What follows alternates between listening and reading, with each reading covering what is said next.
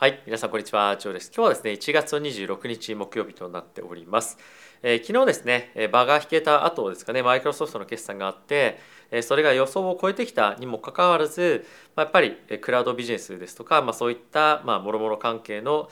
ビジネスがですね減速をしているということで、まあ、成長性の不安感みたいなところがマーケットが持った、まあ、第一印象だったのかなというふうに思っています。で引き続きやっぱり今年の後半にかけてアメリカの経済っていうのは、まあ、弱くなってくるでしょうと、まあ、他の諸外国と比べて減速幅が大きいんじゃないかというふうにも言われているので、まあ、そういったところの影響を受けやすいような銘柄は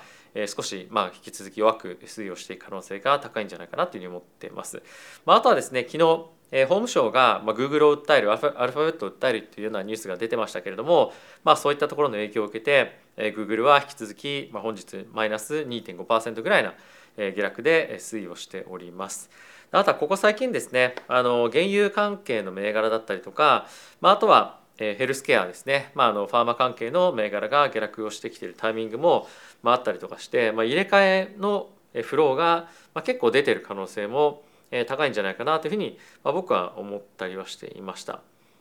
ただしちょっと今のマーケット環境を見ている中で株式を積極的に買っていこうみたいなフローはやっぱり、まあ、いろんな人と話をしても、まあ、今あまりないのかなというふうに思ったりはしています。もちろんあの歴史的に見ると低い水準で、えー、まあある程度安いっていうようなあの印象を持たれてる方は多いかと思うんですけれども、まあ、やっぱり今年の後半にかけてまあ、非常に不安が残る要素がまだまだあったりですとか、まあ、あとは特にまあ1年とか2年とか3年とか、まあ、そういった短期の債券の利回りが4%から4.5%ぐらいあるんですよね。であれば、まあ、そこを買っておいて、まあ、本当にそんなに大きくない割合を、まあ、一部の有料株式銘柄に対して入れるっていうのは、まあ、ありだよねと。ただし、まあ、無理に買っていく必要性も、まあ、なかなかないんじゃないかっていうような発言が、まあ、結構いろんなところから僕は聞いてる限り出てるかなというふうに思います。で当然のごとく、まあ、今資金がですね株式マーケットに対して戻ろうというような、まあ、あの徐々に感じは出てきてはいる一方で今それが起こっている材料っていうのは年末の利下げあたりですよねでやっぱりその利下げっていうところに対してかなり意見が割れているっていうのは、まあ、一つ非常に面白いポイントなんじゃないかなというふうに思っていますし、まあ、とはその利下げを支持している人たちっていうのは、ま、やっぱりこれまで FED が言ってきたことっていうのはずっと外れてるよねなので、まあ、今回も外れますよねっていうようなことが、ま、あの前提だったと思うんですよ。でそれっていうのはまあそう考えるのもまあ無理はないなという一方で、まあ、やっぱりインフレの性質上なかなかやっぱり下がりづらいというところが一つ。でプラス今年の後半にかけて中国が本格的に経済活動を活発化させてくると原油ですとかエネルギー関係の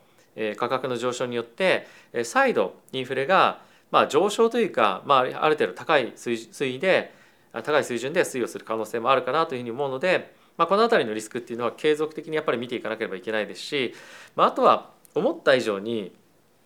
アメリカの景気っていうのが減速してないですよね特にあの雇用とかの数値を見てみると明らかなんですけれども、まあ、やっぱりそういったところを見てみると、まあ、そんなに簡単に利下げに踏み切れるかどうかっていうのは、まあ、少しあの不安が残る形かなというふうに思っています。で今日はその辺りに対してブラックロックからのコメントも出ていたりもしますのでそういったところをちょっと重点的にご紹介をさせていただこうかなというふうに思っています。で、まあ、本題に入っていく前にこのチャンネルは FXGT のスポンサーでお送りをしております。FXGT はですね一つの口座開設するだけで株為替コモディティそして仮想通貨と取引できるプラットフォームとなっております。で今ですね口座開設していただくと1万2000円分の取引ボーナスプラス10万円上限で入金ボーナス100%キャンペーンというのをやってますと。あとはですね仮想通貨ですとかあとは一部の株式の指数そしてドル円なんかに関しましてはスワップっていうふうに言って通常であればレバレッジ取引っていうのはポジションを持ってるごとに、まあ、1日ごとにコストがかかるんですがそのコストがゼロになるっていうような今携帯に、まあ、FXGT は変えたんですね。なんで例えば例えばですよビットコインをレバレッジでかあのかけて買ったとしても、まあ、そのレバレッジのコスト費用っていうのがかかんないとかっていうような仕組みになっているので、まあ、そういった取引ご興味ある方は、えー、ぜひチェックしてあげるといいんじゃないかなというふうに思っています。はいということで、指数の方見ていきましょう。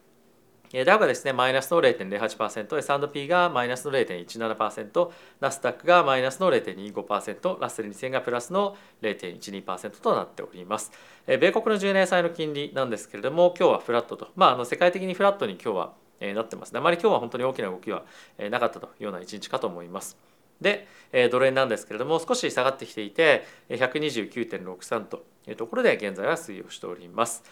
で、えー、原油なんですがこちらもあまり動きないですね80.63というところで推移をしていますがちょっとやっぱり注目なのはゴールドがまた、えー、1946ドル近辺まで上がってきていて、まあ、いよいよ2000ドルを目指すかどうかっていうところの水準まで上がってきた感じがあるかなというふうに思っています。で、えー、今日はですねこちらナスダックのチャートなんですけれども、まあ、やっぱり先ほど申し上げた通りマイクロソフトの決算とかもあって大きく一旦下に下げたんですが、まあ、その後えかなり、まあ、あの反動が強く戻ってきてる感じではありますよね。でやっぱり今のマーケット環境っていうのはあの不安感はありながらもやっぱり年末にかけての利下げに対して期待をしているっていうところが、まあ、一つのメインのシナリオにはなっているかと思うので、まあ、今回の FOMC そしてもろもろ今週発表される経済指標の数値によってはさらに上昇していく可能性はあるんじゃないかなという思う一方でおそらくマーケットがちょっと恐怖を覚えるような売り圧力につながるような発言とかっていうのは正直ないと思うんですよ。例えフェットのあの金利がま5%まで上げますみたいになったとしてもそれもま正直そんな驚きではないと思うんですよね。なのでまダウンサイドに関してはちょっとやっぱりここ最近の動きを見てみるとマクロのニュース観点でいう関連観点でいうと、まあ、あまり、えー、なくなってきたのかなダウンサイドのリスクってなくなってきたのかなというふうに、えー、思ったりはしています。で、えー、もう一個やっぱり注目なのが今決算がどんどんどんどん出てきていて、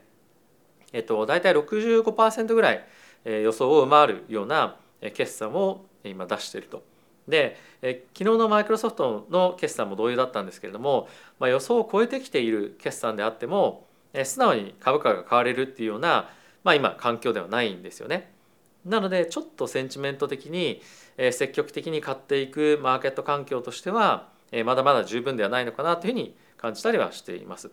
ただしバリエーション的に非常に安くなってきている銘柄もあるので、まあ、そういったところを重点的に拾っていくっていうのも一つありなんじゃないかなというふうに思いますし、まあ、あとは先日もちょっと申し上げた通りアメリカの株を買うべきなのかもしくは例えばドイツの株買うべきなのかっていうのも、まあ、結構考えるべきポイントだと思うんですよね。っていうのもちょっと一つお見せさせていただきたいんですけれども今皆さんが見ていらっしゃるのが、えっと、ナスダックのチャートですね。でこれに、えっと、ドイツの株式の指数っていうのをえー、加えてみたいと思います。DAX か。はい。で、えー、これ過去1年間の推移を示しているんですがパフォーマンス的に、まあ、ドイツの銘柄とかの方が、まあ、圧倒的にいいんですよ。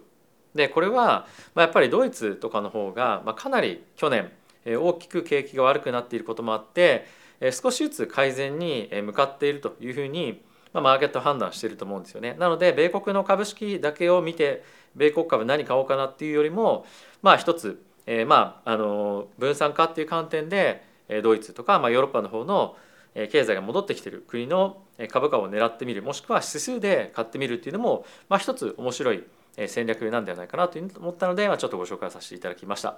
はい、でここからニュースですねご紹介させてください。で今アメリカのインフレがスローダウンしている一方で FED に関しては引き続きまだまだ警戒を持っていますよと。こちらにもあります通り、まあ、データはですね、えーと、スモーラーレートハイクつまり25ベースですとかこれまでやってきた利上げ幅っていうところよりも、まあ、小さい利上げを支持している一方でまだまだ not enough to pause ということで利上げを止める状況には至っていないということですねでこれは具体的にどんなことを言ってるかっていうと,、えー、と今エコノミストが予想しているのが5%の PCE なんですね。で、これっていうのは、まあ、やっぱりまだまだ高いじゃないですか正直。でかつコアでも4.4%ということで FED が目標とする2%からはもうはるかに上の数値ですよね。で今いろんな方々が気にされてるポイントとして非常に面白いなというふうに思ったのがこちらになっているんですが今ですね FED がえやっぱり常にパウエルさんが言ってるのが利下げをまあオーバーシュートをするぐらい利上げをしている方が利上げを十分でなかった時よりもまあそれはいいですよと。いずれにせよ一番大事なのはインフレをしっかり抑えてかつそれによって経済的なダメージはあるかもしれないけども長期的に見れば金利を上げすぎて経済をダメにした方が金利を十分上げなくてインフレが長引くよりもいいですよねっていうふうに言ってましたよね。で、えー、そうすることによって思っている以上にアメリカの経済が、えー、減速するつまり、えー、思ったより深いリセッションに入っていくことがエコノミストの方々が今懸念をしているようなポイントになっていると。で今後はですね経済指標についても非常に重要になっていく一方で今はインフレとかあのそういったところを中心に見てると思うんですけれどもその経済が実際に成長しているのかどうかみたいなところに対しての関連数値っていうところの重要性が高まってくるんじゃないかなというふうに思います。さっきも言ったような GDP とか小売とかあと雇用統計ですね、まあ、そういったところの数値が非常に悪くなってくると次は株が売られるっていうようなまあ、あの状況に今後なってくるんじゃないかなというふうに思うので、まあ、少しずつ少しずつマーケットの見てるところ感じてるところみたいなところが変わってきているんじゃないかなというふうに僕は思っています。でまあそんな中もう一つ見ておきたいのがタイトルちょっと確認したいんですけれどもブラックロックがですねインベスター投資家に関しては今短期的に上がっている上昇は無視するべきであるということを言ってます。でブラックロックはですねもうこれ常にいろんな方が言ってるんですけれども金利を思った以上に上げる必要が出てくるんじゃないかというようなことを懸念をしていると。でプラス今上げてる金利をそんなに簡単に下げれませんよねっていうことを言ってるんですね。でこちらにもあります通りブラックロックはですね今5%から5.25%のところまで金利を上げるというふうに予想をしていてかつですね今年に関しては利下げはできないですよねというふうに言ってます。ここですね。We do not expect the Fed to ease this year ということでたとえ経済があの減速したとしても金利は下げられません。つまり思ってる以上にマーケットがですねマーケットが思ってる以上に高い物価上昇の水準が維持されるんじゃないかということをブラックロックは懸念をしています。なので今の環境で買うべきアセットはまあ株式じゃないですよつまりまあ債券を重点的に買った方がいいですよっていうふうに彼らは言っていますと。でまあ具体的に ETF の名前とかっていうのも挙げてるんですけれども、まあ、例えばこれであれば1年から3年の米国債の金利のま商品、まあ、つまり債券ですねを買いましょうとかあとは1年から5年のインベストメントグレードのコーポレートボンド ETF まあ社債ですね。こういったものを買っていきましょうと、まあ、あとは株を買うとしても、まあ、バリュー株とか、まあ、ちょっと今非常に大きく下落をしていてバリエーションがかつ安いものに関して買っていきましょうと。であとはですねこれ面白いのがスモールキャップの ETF を紹介してるんですが、えっと、スモールキャップのまあ、スモールキャップというのは小さい時価総額ですね、まあ、そういった銘柄っていうのは、まあ、大型銘柄よりも比較的早くですね底入れをして上昇してくるという傾向があるんですよ。なので、えまあ指数を買う中でもこういった小さいあの銘柄が入っているものを重点的に入れて、まあ、そういった早めに戻ってくるものを買いましょうということですねまあ、これは一つ面白い視点かなと思ったので、まあ、ポートフォリオのバランスを考える際に、まあ、ちょっと参考にしてもいいのかななんていうのは思ったりはしていました。はい続いてこちら見ていきましょうドイツがですねこれまで大きな景気減速というところを懸念されていたわけなんですけれども、まあ、今のタイミングになってリセッションにはま高い確率で入らないでしょうということが言われて始め、まあ、言われ始めました。でここ最近ドイツの方から出てきている、まあ、センチメントを表すような指数だったりとかもろもろの経済指標を見ていると経済について前向きに見え方が変わってきていたりですとかまあ、結構急速に、えー、経済の底入れみたいなところが、えー、見えてきているというような、えー、ことらしいですね。でさっきもちょっと言ったように、えー、アメリカについてはこれから悪くなるっていうような国と思われてますよね。でただしその一方でドイツとか、まあ、イギリスもそうかもしれませんが去年本当に激しく激しく売り売り込まれたっていうこともあってある程度もう下落の、えーまあ、あの余地っていうのはまあ、なかなかないんじゃないかっていうような見方に今変わってきてるんですよね。でプラスやっぱり先に大きく経済が悪くなったことによって回復のタイミングも早いんじゃないかということでアメリカ株よりも先行してこういったヨーロッパの株が一部買われているというような今状況にあります。なので米国株を投資中心にやられている方も多いと思うんですが日経平均とかも含めてアメリカ以外の経済でどこが早く景気回復をする可能性があるのかもしくは昨年どこが大きく売られてえアメリカよりもま本当にま戻ってくる余地がまだあるのかみたいなところは考えてもいいのかなというふうに思ってます。まあ、僕は見てるのはちょっとドイツぐらいなんですけども、まあ、ドイツとかフランス、まあ、あのヨーロッパのあの先進国は、まあ、見ても面白いのかなというのは思ったりはしています。はい、ということで皆さんいかがでしたでしょうか。えー、ここ最近ですね非常に、まあ、ニュースいろいろと出てくる中で、今年どうなるのかっていうことについて言及をしている、ま、ニュースが非常に多いと思うんですよね。で結構人によってもしくはま銀行によって言ってることが大きく違うので、え、まあこれはすごく、まあ、の運用者側としても非常に難しい環境にあるかなというふうに思っていますし、まあ、とは今あのマーケットがものすごくあの自信を持って投資できる環境かっていうと、ま、そうじゃないと思うんですよ。で本当にいろんな方々とここ最近株式関連で話をしても、まあ、ちょっと正直今年どうなるか、まあ、読めないよねっていう人が多いんですよね。まあ買うのか買わないのかはっきりしてほしいみたいな意見もあると思うんですけども、まあ、やっぱりそういったプロの人たちですら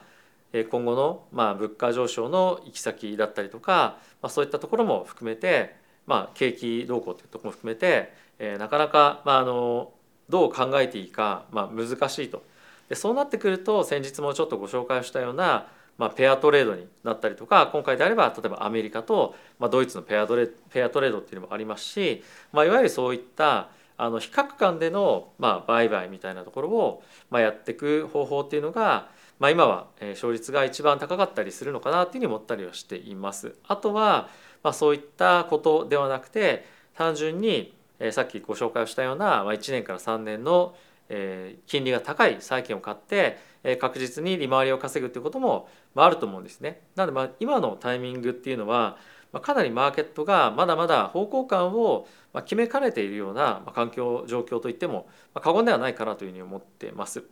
で、えー、じゃあどうしたらいいのかっていうふうになった時に自分が買いたい分の3分の1とか半分とか、まあ、そういったところを買ってみるっていうのも、まあ、一ついいんじゃないかなというふうに思うんですね。で買いたい買いたい買いたいっていうふうに思っていざ買った瞬間にうわこれいいところで買えてないなとか、まあ、あまりいい選択じゃなかったなっていうことも結構多々あると思うんですよ。で、え、すぐに買ってすぐに売ればそんなに別にロスにはならないので、まあ、一旦ちょっと、まあ、買いたいなどうしようかなっていうふうに思っている方は、まあ、ポジションを実際に持ってみるっていうのも、え、ありだというふうに思います。僕も結構あのいろんな短期の取引とか、まあ、あの投資する際にやるんですけれどもまずポジションを持ってみてどんな肌感覚を持てるのか感じるのかみたいなところも重要だと思うので、まあ、そういった取り組み一つ面白いのかなというふうに思っています。はいまあ、いずれにせよあの今年は株だけではなくて、まあ、金利コモディティそして為替、まあ、あと仮想通貨も含めて本当に大きな動きを、えーまあ、どこかのタイミングでするような年になるんじゃないかなというふうに思うので、まあ、すぐすぐに何かあった時に動けるような体制づくりですとかまああとある程度どういった状況になったら何の銘柄買うとか、まあ、目星だけでもつけておきたいなっていうのはまありますよね。結構なんかあの何かが起きた後にまあ考えるっていうこともすごくやっぱ重要ではある一方で、まあ、どういうシナリオになったら何を買うかみたいなそういったシミュレーションみたいなものもやっていくと、まあ、ある程度柔軟性ですとか、まあ、あとは事前のその調査みたいなところが思っても見ないあのサポート要員というかですね自分が資産運用する上で、え、まあ、あの助けてくれることっていうのは非常に多くあるので、えー、ぜひそういったところにももしお時間があれば、え、使っていただければと思っております。はい、ということで皆さん今日も動画ご視聴ありがとうございました。また次回の動画でお会いしましょう。さよなら。